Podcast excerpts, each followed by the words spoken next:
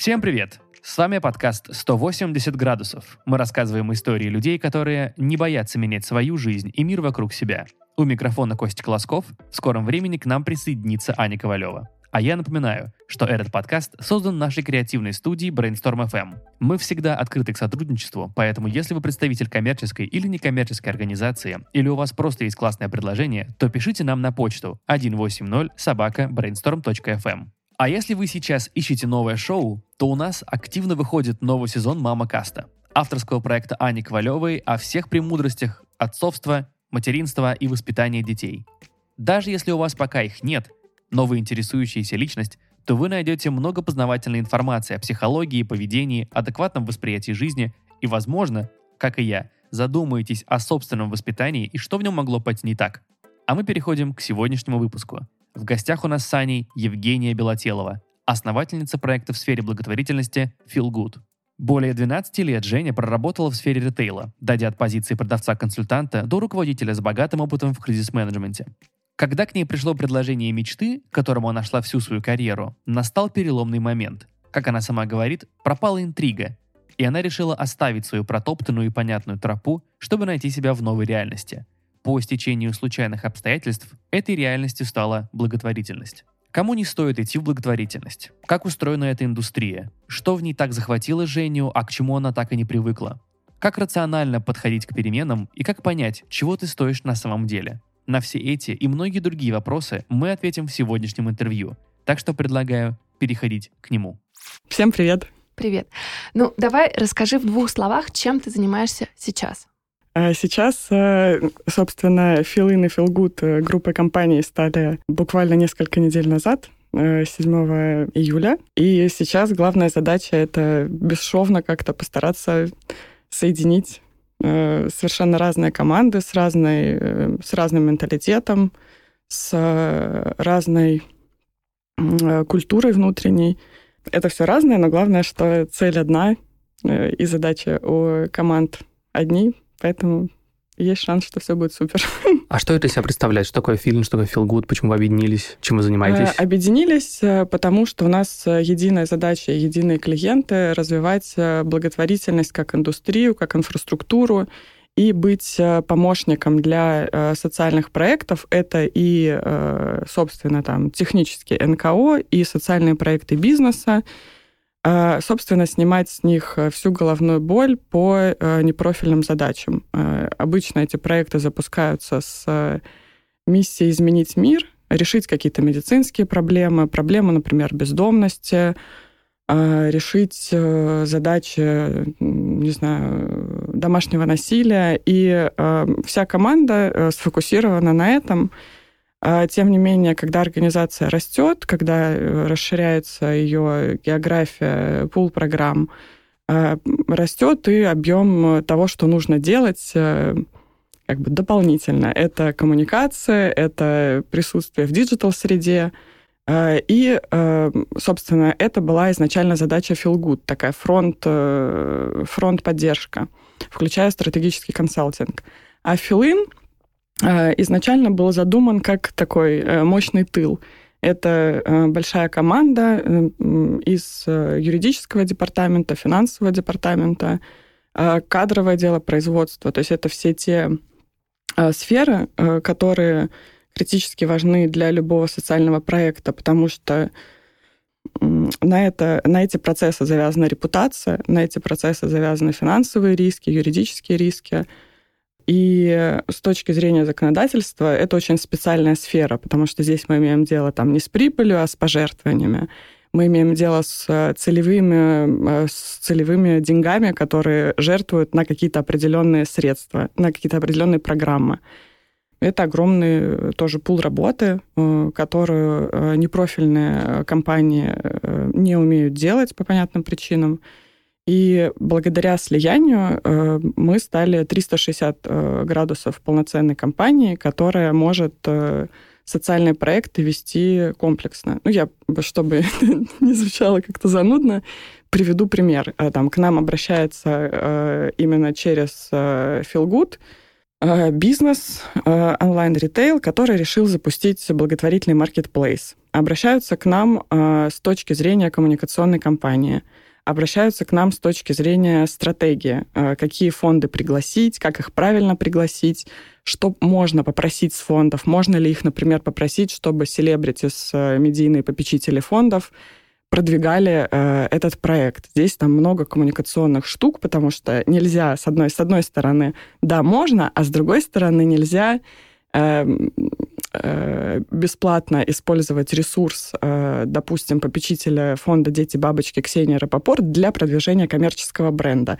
То есть это коммуникационно тоже отдельная экспертиза. Параллельно здесь же возникает э, сразу веер юридических задач, потому что нужно правильно оформить взаимоотношения бизнеса с фондами, Э, фондов с их э, попечителями, потому что это там волонтерские договоры, да, добровольческие. То есть это там, огромная такая история, которая теперь э, как бы не нужно по разным окошкам отправлять наших партнеров и клиентов, а, собственно, мы все в одном офисе, мы все в единой коммуникации, и это должно быть классно. Вы как агентство, которое помогает бизнесу выстраивать свои какие-то благотворительные задачи, и как агентство, которое помогает благотворительным фондам, правильно выстраивать коммуникацию с людьми, которые могут в эти фонды жертвовать? Действительно, технически больше всего похоже на агентство. Мы не любим себя называть э, агентством, мы называем компанией. Никто не потому любит что... агентство. Я бы назвал потому... консалтинговые фирмы. Консалтинговая компания, да. А консалтинговые тоже не совсем верно, потому что конс... Э, агентство подразумевает, что ты получил четкий бриф, и, собственно, на что забрифовали, то и получили. Э, в хорошем агентстве получили Э, хороший результат, в плохом агентстве плохой. Консалтинг — это когда... Э, это условно про поговорить. Есть такой шлейф у консалтинга, когда получил документ, талмуд, э, инструкции, положил их в стол, презентацию, и дальше, собственно, не знаешь, что с этим делать. Филгут и Филин не агентство, потому что мы стратегический партнер, то есть с какой бы задачей к нам ни зашли, мы не просто берем у, например, вот Э, в примере, да, о котором я говорила, мы не просто берем бриф на коммуникационную кампанию, мы э, двигаемся обратно в стратегический этап, э, как вообще, как вообще правильно выстроить этот проект, чтобы он был и Э, сохранял э, благотворительную повестку, чтобы он, тем не менее, не противоречил задачам бизнеса. То есть, по сути, это этап все-таки бизнес-планирования, а потом уже коммуникационная стратегия. А, и мы не консалтинг, потому что, да, с одной стороны, мы э, занимаемся стратегией, но, во-первых, стратегию у нас всегда, как бы в разработке стратегии, у нас всегда принимают участие практики, например, а, тоже из последних, а, из последних месяцев мы разрабатываем стратегию как приглашенные, по сути, консультанты для инклюзивного пространства на Тверской. Мы делаем это в рамках стратегической сессии, в которой не только мы и не только команда и ключевые лица проекта, но еще и подходящие, правильные для этой задачи эксперты. Например, э, там одна из, э, один из главных экспертов по инклюзии — это Ася Залогина, президент «Обнаженных сердец». Мы приглашаем ее, чтобы была правильная благотворительная начинка, да, социальная. Э, это пространство, которое нужно развивать как место. Мы приглашаем Дашу Шульгу, которая, собственно, выстроила, развивает пикник Афиша и... Стрелку раньше. Стрелку, да. И после того, как стратегия готова, мы же засу- засучаем рукава и занимаемся ее реализацией. То есть в этом смысле у нас есть и консалтинговая экспертиза, и проектная. А вот ты для себя как определяешь, вы больше в благотворительности или вы больше в бизнесе? Или нельзя разделить эти вещи? А, Наверное, можно э, по э, миссии. То есть мы все-таки в первую очередь э, про благотворительность. Э, мы созданы для благотворительности. То есть мы, с одной стороны, бизнес, но э, в том смысле, что мы не фонд, мы не дотационный проект, мы должны э, себя окупать, позволять развитие, позволять себе классных экспертов и классную команду. Поэтому да, мы зарабатываем. Но если бы мы хотели только зарабатывать, мы бы точно не занимались социальными проектами, потому что они, очевидно, сложнее, там как бы, да, менее законы утряслись вообще существование этого рынка. Это интересно. Ну и, естественно, здесь мы имеем дело не со сверхприбылью, не с какой-то там грандиозной маржой, а только вот с маржой на развитие. Жень, расскажи, а как ты пришла в благотворительность? Это было изначально, там, не знаю, план твой или нет? А я пришла э, совсем случайно в благотворительность. Даже не могу похвастаться каким-то волонтерским опытом или вообще э, сколько-нибудь знакомством с этой сферой существенным до э, вот пять лет назад. Как я в нее пришла? Э, я отталкивалась в целом от желания сменить сферу. Я больше 12 лет была в э, fashion-ритейле, в сегменте люкс, э, в Mercury, Кашемир и Шелк, то есть самых таких, по сути, в тройке топовых компаний в этом сегменте. И мой план был первоначальный развиваться в этой сфере. Я строила карьеру планомерно, там какие-то вызовы большие брала. Но наступил момент, когда при очередном, по сути, классном предложении Э, возглавить э, филиал э, в Санкт-Петербурге компании «Кашемир и шелк». Я вот, собственно, свою карьеру строила с прицелом прямо на этот контракт. И тут я поняла, что устала от тряпочек, что ни в каком ракурсе они меня больше не интересуют, что дальше я буду только расти в масштабе, а в глубину не буду. Потому что я, в общем, за 12 лет поработала со всеми частями fashion-индустрии и, в, и в заказами э, Милан э, шоурумы, и с коммерческими показателями. Вот в, в, два, в течение двух лет я отвечала за филиал э, в Екатеринбурге Кашемир и Шелк. И поработала с э, персоналом, с натаскиванием их на клиентский сервис, и, собственно, с клиентами, и с маркетингом. В общем, это для меня не осталось интриги в этой сфере. А что ты имеешь в виду, что ты всю свою карьеру строила с прицелом на этот контракт? Было какое-то предложение мечты, которое ты ждала и, какое, и которое ты в какой-то момент получила? По сути, целенаправленно, э, ну, нет, не целенаправленно, а потому что так интересней.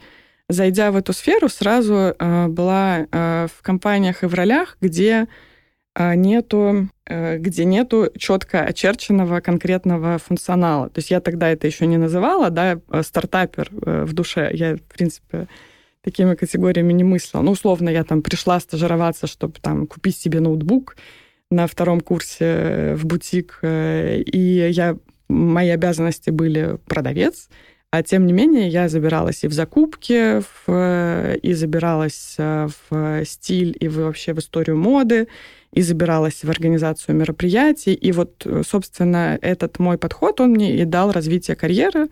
Там открылся новый бутик, меня позвали туда в другом бутике все разворовали и настал хаос, меня позвали туда все исправлять.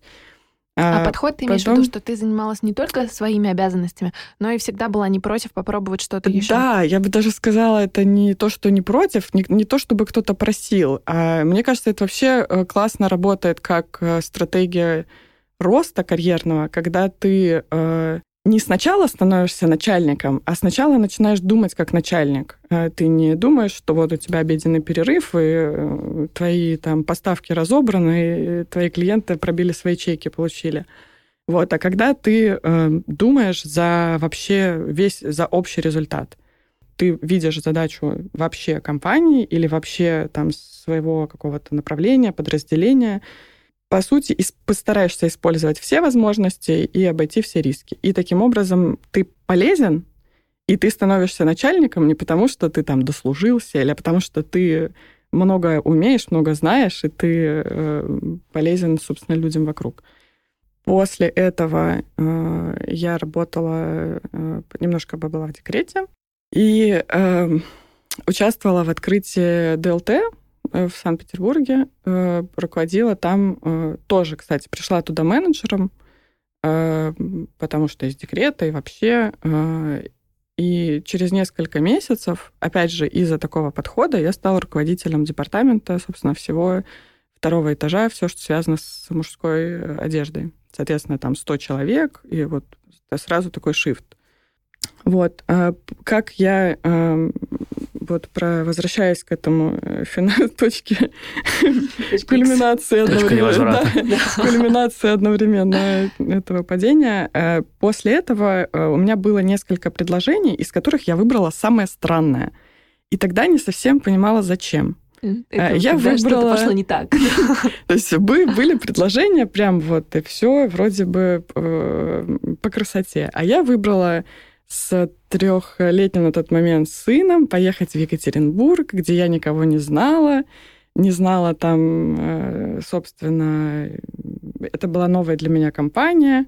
И э, мы вот с президентом компании обсуждали, что вот это будет тестовый такой проект по антикризисному управлению, после которого, если все получится, я вернусь в свой родной Петербург, э, на там тоже все по красоте. И в Екатеринбурге э, строилось, ну, по сути, все таким же, все повторилось. А мы можем вернуться вот в тот момент, когда ты принимаешь решение, вот как ты говоришь, нестандартное? Что ты чувствовала? Почему ты выбрала именно его? Что тебя привлекло? Меня привлекла, пожалуй, интрига. То есть мне оно не казалось, э, то есть для внешних людей каких-то, даже для моих друзей близких, это выглядело как э, решение там типа рискованное, отчаянное, едет на Урал, э, там, собственно, с малолетним ребенком, неизвестно куда. Для меня это э, позитивно было окрашено. Мне было интересно, мне было интересно посмотреть э, Россию, поработать в другой в среде с другим менталитетом. Мне было интересно, что карт-бланш, что там все плохо, и нужно, чтобы все стало хорошо, и только я решаю, каким образом это сделать. Собственно, для меня вот э, негативная сторона, в принципе, ничего не значила. И она решаемая, да, была. Просто нужно классно продумать логистику, найти в этом городе классное место для жизни, парк, где бегать, э, раз, э, договориться с ребенком о том, что у нас будет такое невероятное приключение. И так и получилось. И сколько лет ты там провела? Два года. А почему вернулась? А, закончила, ну, то есть э, это был э, конечный проект. А, я приехала первый месяц э, туда одна, еще не подтверждая офер, осмотреться, есть ли там этот самый парк, это самое классное место для жизни. Нашла его, видимо. Все нашла, да, нашла даже гольф-клуб невероятный, с березами в этом в скандинавском стиле. И э, сделала проект антикризисного управления. По сути, план на два года. Приехала, его защитила перед советом директоров, э, взяла подмышку детеныша, и вот так было договорено. И что было после? А после э, вот было это предложение э, в Петербурге, и я э, вроде бы собиралась, и тут вот я поняла, что меня не драйвит, что я знаю, что будет происходить, как сделать все, что я, э, ну там, насколько можно быть уверенным, уверена в успехе. И вот э, стала сосать под ложечкой, я поняла, что не имею права брать эту должность, потому что если ты э, там глава какого-то большой какой-то истории, то ты точно совершенно должен сам гореть этим. А, потому что, в общем-то, э, иначе посыпется все. И я поняла, что я больше не горю ни выстраиванием этих процессов, ни э, этим бесконечными циклами этих модных сезонов и поездками на питье Ома. И погрузилась в раздумья. Как вообще происходит раздумье человека, который на самом деле построил суперкрутую карьеру, а, которому приходят очень классные предложения отовсюду, и вдруг ты понимаешь, что, ну, кажется, что это все уже было. Да, я, кстати, я очень хорошо помню, и я в этом же состоянии была перед запуском Feel Good, когда ушла из фонда «Друзья». То есть я, в этом есть определенная цикличность. Мне вот нужно какое-то безвоздушное пространство. Э, я не тот человек, который там где-то находясь, начинает что-то присматривать, планировать, постепенно вот так бесшовно, ля-ля-ля, и вдруг он уже там в другом месте, и перестроение такое. Мне нужно всегда, это как это в сценарном круге говорят, точка смерти. Когда ты э, совершенно не знаешь, э, что будет дальше, ты таким образом как бы оставляешь багаж. А и... по времени сколько длится этот период невесомости? А, вот, э, наверное, полгода обычно. Вот я могу три таких вспомнить. Э, перед ЛТ, э, после Екатеринбурга и после фонда «Друзья». Это всегда очень похоже. Ты как бы убираешь все подпорки свои, э, и тогда ты понимаешь, во-первых, а чего ты действительно стоишь, и понимаешь, чего ты действительно хочешь. То есть в какую сторону ты никуда тебя вот поток на третьем транспортом несет, а как бы вот куда ты действительно хочешь, для чего ты готов предпринять усилия, что тебе интересно. Слушай, ну тут два вопроса. Как понять, чего ты стоишь, когда ты вышел из системы, и вроде как ты уже не получаешь внешнего подтверждения того, что ты классный? А, вот это и есть то, чего ты стоишь, сухой остаток. Ты, а что ты про себя поняла э, в тот момент? Э, я поняла, что я... Э, ну, про то, чтобы из хаоса делать э, порядок, наверное, и про то, чтобы придумывать, э, когда есть какая-то большая задача, э, цель, миссия, идея интересная, э, придумать, как ее собрать. То есть это такая история, когда вот есть, например, мечта про то, что сфера в благотворительности в России становится индустрией, а не сферой, что она правильным, э, корректным образом легко получает и находит поддержку, что ей удается э, не просто быть там трубой по перекачиванию денег от э, жертвователей к больницам или к производителям протезов, а действительно решать социальные задачи, менять социальный климат. И есть, и как бы, и нет процессов, нет программ выстроенных, нету общественного контекста, четкого, понятного всем, интересного всем, э, который бы сопровождал путь, вот это движение к этой цели. Вот. Э, То есть тот самый хаос. И, да, ну, по сути, сфера благотворительности меня заинтересовала э, именно... Я познакомилась с ней случайно, меня э, пригласили встретиться с э, учредителями фонда «Друзья», и я благодаря э, тому, что сразу соприкоснулась со сферой благотворительности через э, визионеров, которые ее знают очень давно, э, которые знают ее там в, в масштабах глобальных, не только даже Россия, и не только Москва, и не только один фонд. Э, именно благодаря этому я и заинтересовалась. Слушай, ну а что значит пришла в благотворительность? Просто вот пояснили наших слушателей. Тебя позвали на встречу, где нужно было решить какую-то коммуникационную задачу. Да, как разработать фирменный ты... стиль, условно. фирменный стиль, да. А, вот я, когда представляла тебя, я сказала, что ты экс-SEO фонда «Друзья». Да. А, вот мне очень интересно путь от момента встречи про коммуникационный стиль до руководителя фонда. Слушай, ну вот э, вообще супер интересно говорить об этом, потому что э, ну вот в процессе разговора я понимаю, что этот путь э, был как бы устроен таким же, как э, так же, как путь от продавца-консультанта к директору бутика э, там в студенческое еще возраст, в студенческом возрасте. Я э, пришла, чтобы сделать классный фирменный стиль, нужно понять все остальное, нужно понять миссию, нужно понять э, аудитории. А, то есть вот чтобы, по сути, правильно забрифовать дизайнера, э, долж, долж, нельзя забрифовать дизайнера на фирменный стиль правильно, не имея стратегии организации. Соответственно, я э, стала участвовать э, там, в запуске программ, в разработке этой стратегии, в ее обсуждении. Потом за, фир, за фирменным стилем там, последовал сайт для того, чтобы Э, э, как бы сайт э, не просто классно выглядел, а еще там была корректная информация для правильных людей, правильным образом сделана.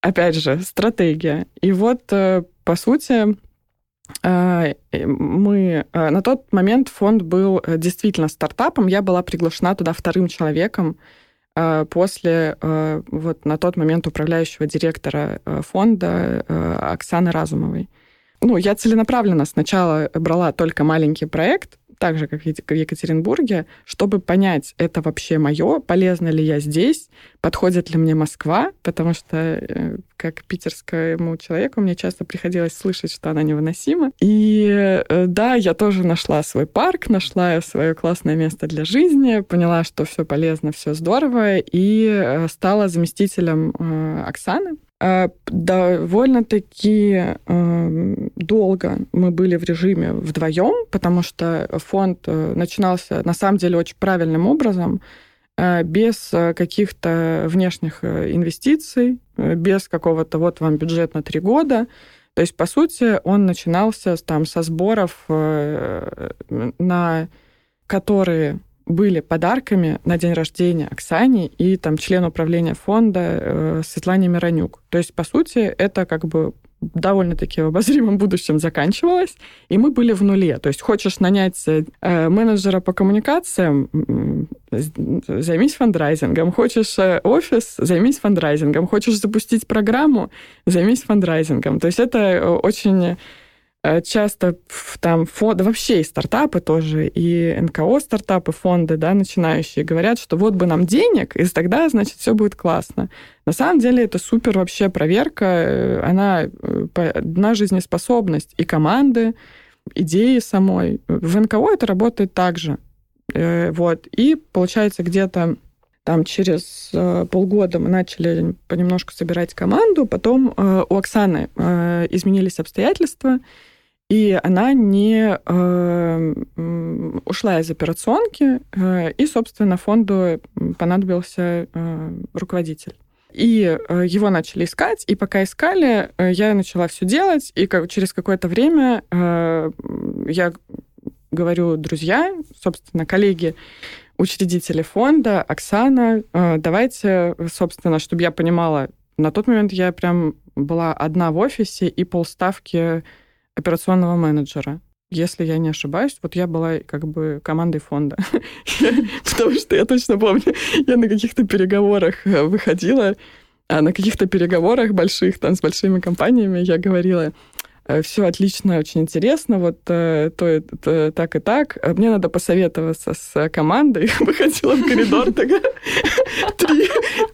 три, оборота вокруг себя, посоветовалась, захожу. Вот.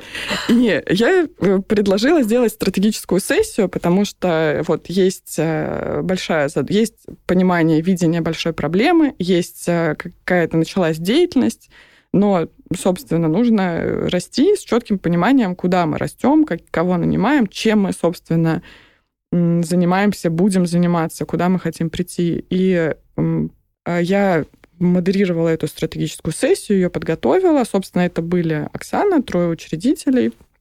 А, и в конце этой стратегической сессии стало понятно, что, ну, в первую очередь, мне стало понятно, что мне интересно, и наверное, стоит попробовать, а, собственно, владельцам фонда стало понятно, что директоры они не будут искать.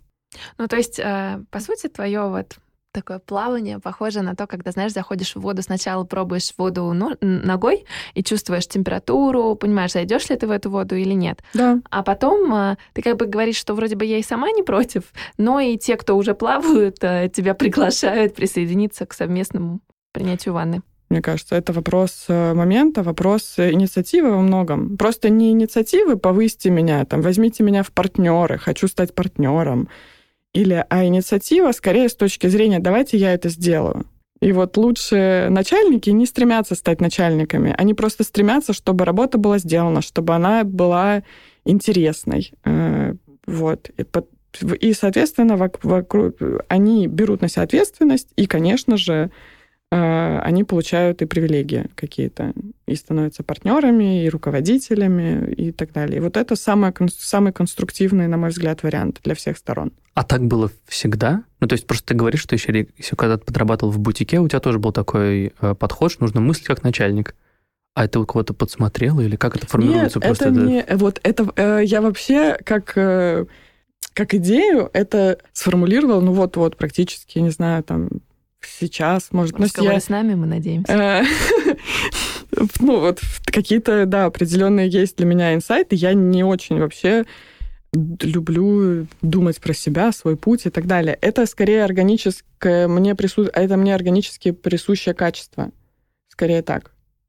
Э, вот, может быть, из-за того, что я старший человек в многодетной семье из пяти детей. А, который привык, в принципе, следить и, и за другими детьми тоже. Тут много очень общего в мотивации, очень важно доверие также. То есть без доверия ты не можешь быть э, успешен в коммуникации, ну, как бы в воспитании детей. И а доверие невозможно без ответственности, а, и, ответств... и там какие-то удовольствия от э, жизни у детей, а, и от своих дел и маленьких делишек, и от работы у сотрудников невозможно без э, возможности ошибиться. Мне кажется, есть сходство, правда, что, по крайней мере, в моем стиле э, воспитания детей и в моем стиле управления точно есть сходство. Было ли что-то в сфере благотворительности, что тебя удивило, когда ты туда попала, и к чему ты бы не была готова? Да, много. В благотворительность, э, ну, как же, вообще и э, жертвователи, и также и сотрудники э, часто приходят в благотворительность по зову сердца из-за эмоций. Получается, что, во-первых, в благотворительности очень много эмоциональных людей, которые в меньшей степени присутствуют, прислушиваются к каким-то э, мыслят рационально, прислушиваются к рациональным аргументам. А, во-вторых, э, ну, в христианстве это звучит как «где много благодати, там много искушений». Поясню. Э, это касается, наверное, многих сфер, где задействовано, э, где заявлены как цели что-то такое великое и благое, где э, требуется жертвенность и самоотдача. Там же очень много психологических рисков, там же очень много комплексов и много токсичности. Это, наверное, присуще педагогике, это присуще тому, что связано с религией, потому что когда ты... Ну, это стандартная тоже психологическая психологический перевертыш. Если ты жертвуешь, э, если ты отдаешь, то очень велик риск э, как бы удариться в комплекс жертвы. Когда ты вот здесь такой хороший, спасаешь мир, а все там вокруг покупают себе дорогие машины и не хотят деньги на благотворительность отдавать, получают сверхприбыли и там катаются в дорогие путешествия, и а ты, другие там твои друзья ездят в отпуска, а ты, э, э, так как у тебя действительно на руках больные, у тебя на руках э, те, кому нужна твоя жертва, то вот вы, здесь выстроить очень баланс очень сложно. А здесь есть такая проблема еще, мне кажется, психологического давления, когда ты постоянно решаешь чужие проблемы, ну, ты на самом деле перегораешь очень быстро. Так и есть. То есть это тебя постоянно окружают проблемы, которые действительно важнее твоих. То есть у кого-то умирает, э, умирают близкие, кто-то э, из месяца в месяц живет на улице, потому что у нас э, несовершенное законодательство, и он не может пойти на работу, он становится все грязнее, он вообще-то не алкоголик, его вообще-то обманули Эм, родственники при сделке с недвижимостью. И да, э, эта проблема важнее, э, как бы объективно, чем э, твое, твоя проблема, там, не знаю, с какое вино выбрать на ужин. И конечно, это давление при этом нужно сдерживать, иначе ты тоже ты не сможешь помогать. Что еще? Что еще удивило? благотвори... меня э, приятно удивило в том смысле, что благотворительность вот по части ноу-хау, как решить социальные проблемы, э, она действительно впереди государства во многом. Она во многом э, впереди, э, естественно, э, какой-то сферы там, медиа и коммуникаций, которые, ну, которые, в принципе, да, скорее про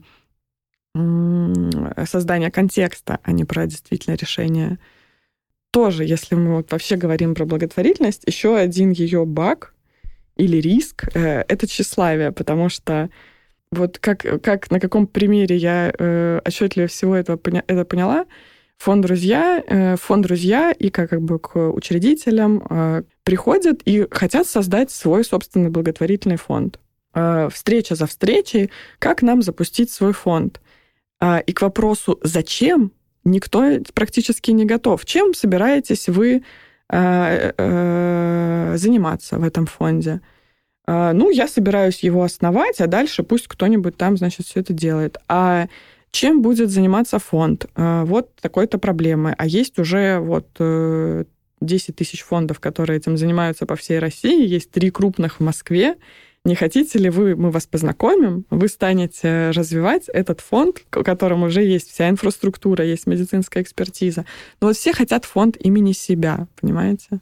Я еще читала в твоем интервью, что э, многие люди в благотворительность приходят, когда устали от бизнес-среды, и они на самом деле не то чтобы хотят работать и развивать эту сферу, а просто хотят немного сменить свой там темп жизни.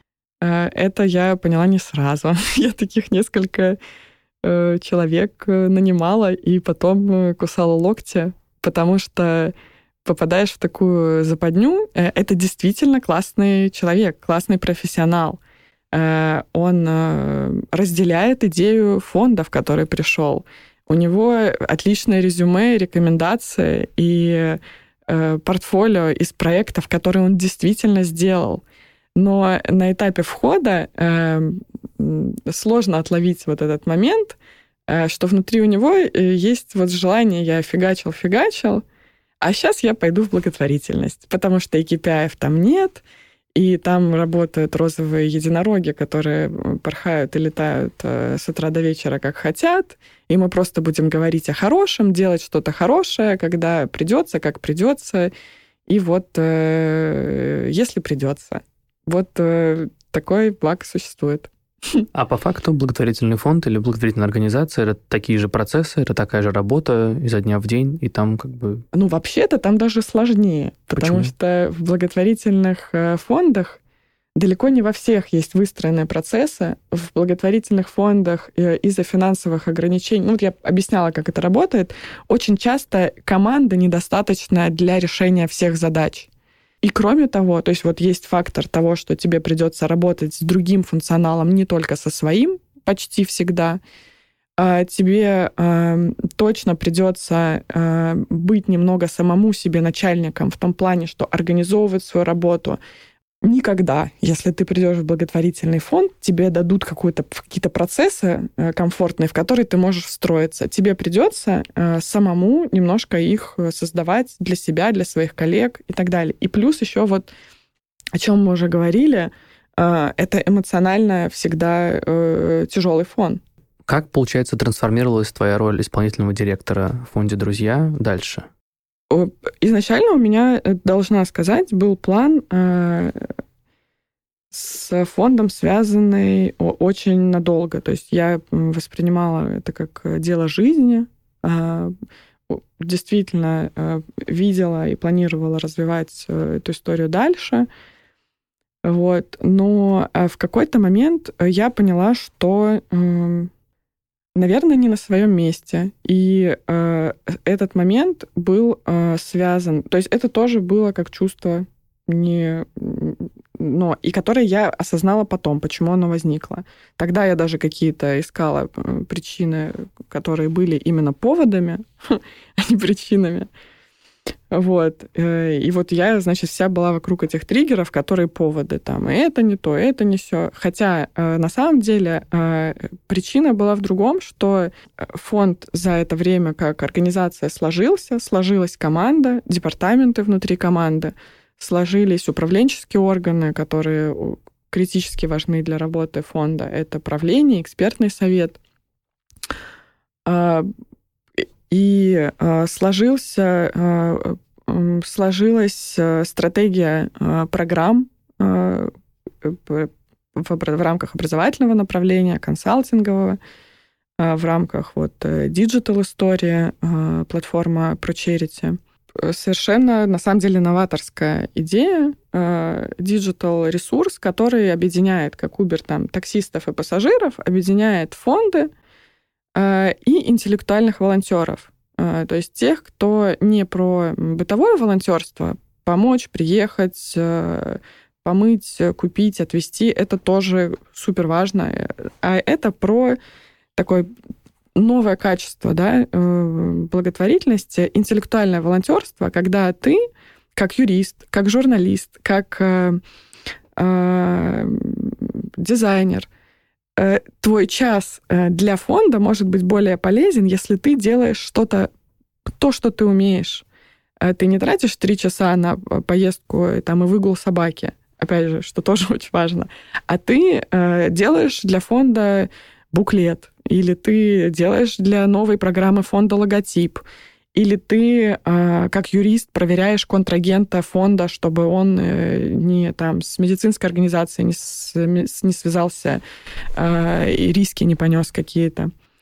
А, и вот для меня тоже, как бы именно для меня, возможно, закончилась интрига Э, ну, хаос, также... хаос превратился. Да, в... и, наверное, шкаф, и сейчас я понимаю, что я и перестала быть правильным человеком для э, этой роли, потому что есть этап, когда нужно ворочать что-то туда-сюда, а есть этап, когда наоборот нужно спокойно плыть по воле волн, подруливая, потому что команда уже больше, уже там и так далее. Чуть позже уже это трансформировалось э, вот в Feel Good, который мы запустили совместно с э, партнерами.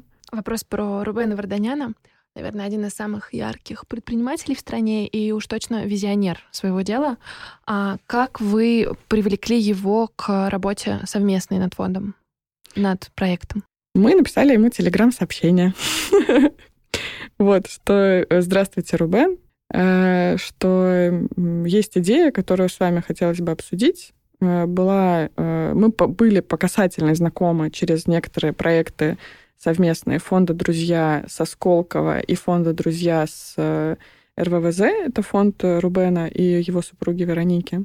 А, вот, к нашей большой радости Рубен прочитал, еще что приятнее ответил, и и вот мы созвонились, и вот мы встретились, и произош... произошел, э, наверное, в первую очередь человеческий матч, потому что понятно, что Рубен тот человек, которому приносит э, большое количество классных людей, большое количество классных идей. 100%. И там, условно, практически, там, не знаю, все мои одногруппники по Сколково мечтают, чтобы он был их ментором. И вот случился, наверное, такой и человеческий матч, и э, э, понятно, что к Рубену мы пошли не случайно, а потому что у него на тот момент уже там больше четырех лет э, был проект Филин, э, который сейчас вот стал частью этой единой группы компаний. То есть мы понимали, что, ну, как бы э, Рубену точно этот проект не интересен с точки зрения зарабатывания денег, потому что он их э, Очевидно, что это не его масштаб, э, и э, мы предположили, что, э, опять же, по портфолио проектов Рубена, что ему это может быть интересно именно как инфраструктурная штука и как новаторская штука, потому что Рубена тоже, Рубену тоже, как мне кажется, важна интрига. И мы создали Филгуд таким, какой он есть. То есть это Рубен, в данном случае партнер э, не формата инвестор, который там прошел, идет по полю, сеет э, деньги, вырастет, не вырастет. То есть Рубен в этом смысле э, тоже как бы создатель идеи Филгуд, и как бы Филгуд так, как сама концепция, как команда, как бренд, э, как э, вот продуктовая начинка сложились э, именно вот в диалоге всех партнеров. У меня, если мы можем вернуться к вопросам вот интриги и прочего, меня очень интересует вот это безвоздушное пространство, которое мы обсуждали, вот это вот шестимесячное, когда вроде бы ты можешь в сухом остатке понять, чего ты стоишь, вот, например, я понимаю, что я очень боюсь оказаться вот там бесшовный переход, например, да, сделать. А как вот в этом безвоздушном пространстве на самом-то деле понять, что ты хочешь? Я вот просто... То есть это приходит оно само, или ты оказываешься в этом пространстве, и ты продолжаешь искать. То есть как происходит диалог с собой? То есть вопрос в том, как это технически происходит. Ну, если мы Типа... да, говорим структурно, мы понимаем, что мы здесь люди структурные, да, вот я ушел в бесшовное пространство. Мне на самом деле стрёмно. Понял, чего ты стоишь. И я, мне все говорят, вселенная тебя выведет, я человек структурный, вселенная классная, но мне нужны какие-то понятные... Нет, а я, кстати, вот я, э, э, я тебя поддержу в этом плане. Ненавижу выражение «тебя выведет э, Вселенная, жизнь покажет. Мне и нравится. вот, Не знаю, это, ну, это, наверное, тоже, это же как и любые абстракции, кто что туда вкладывает. Но вот лично мне прям органи... как бы вот органически неприятно все эти фразочки. Звучит как затравка для метода Евгения. Собственно, э, что я делала?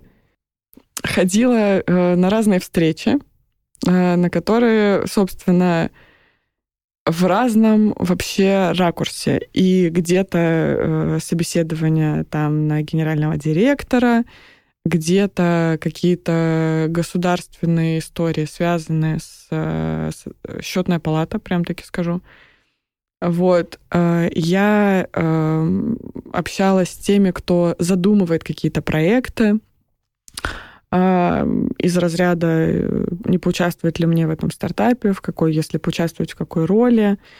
У меня есть одногруппники, да, Посколково, часть из них реги...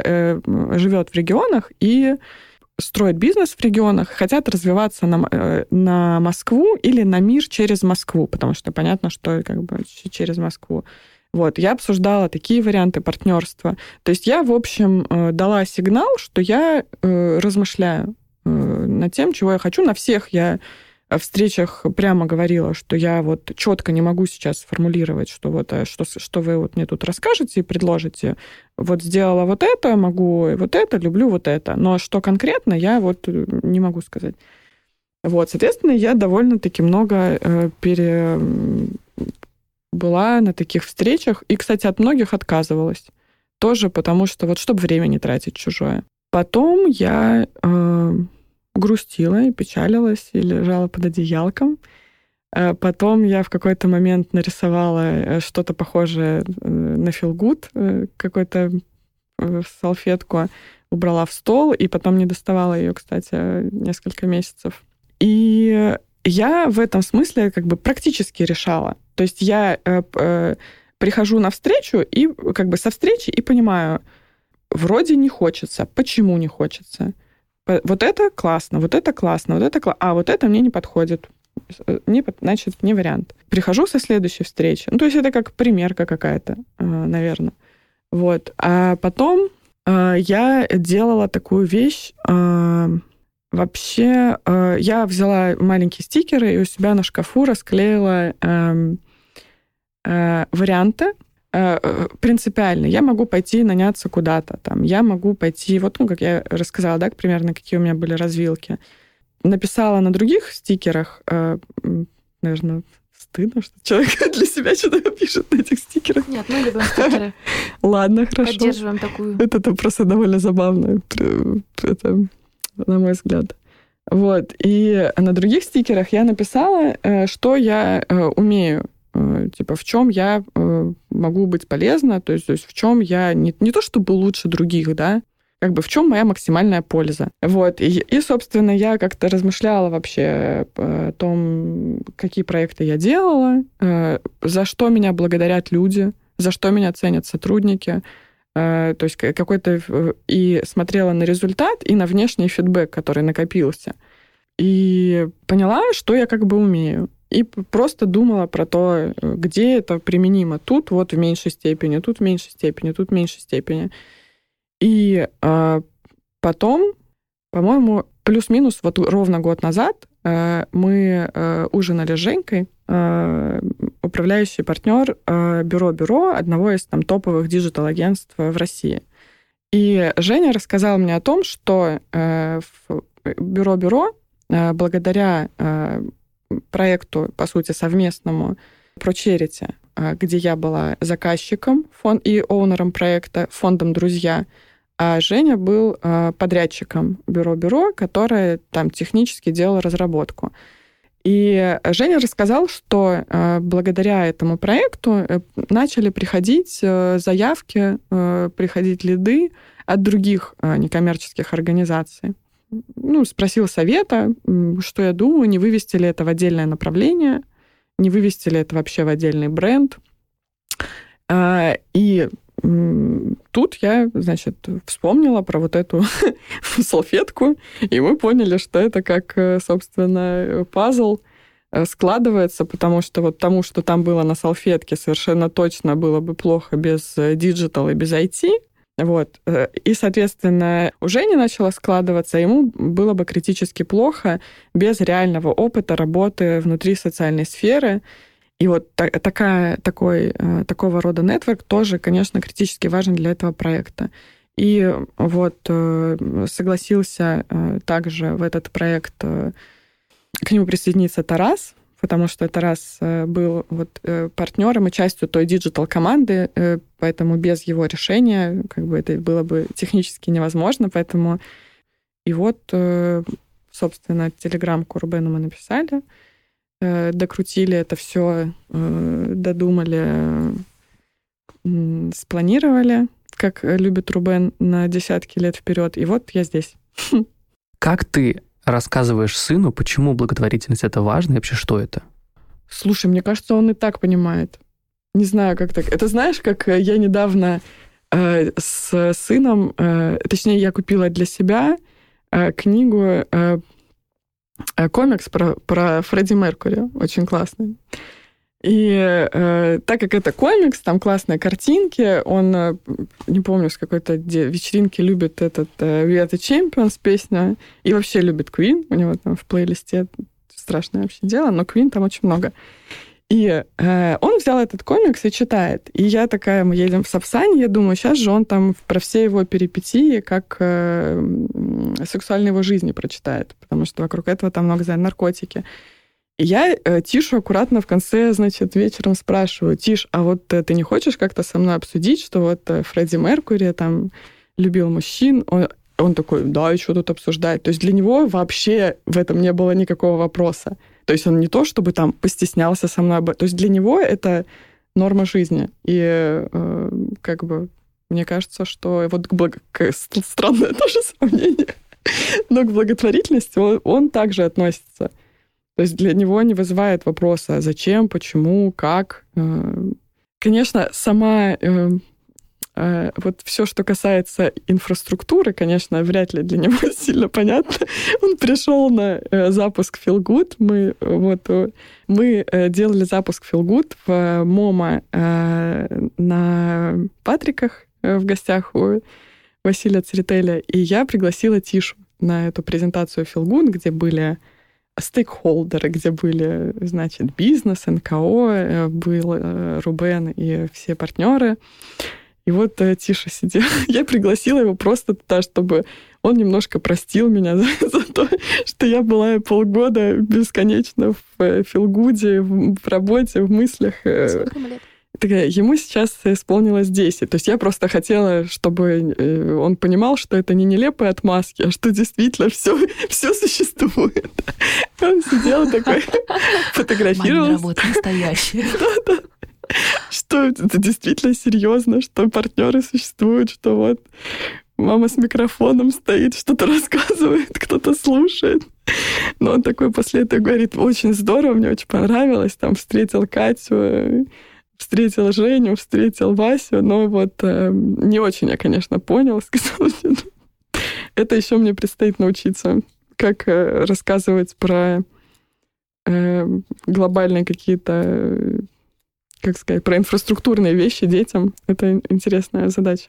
Жень, нас слушают многие люди, кто мечтает изменить свою жизнь, но порой боится.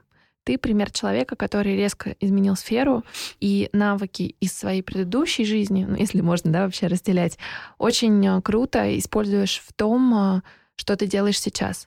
Дай какой-нибудь совет всем, кто, может быть, подумывает о смене, своей текущей работы, индустрии, образа жизни даже и мыслей, но пока не может решиться.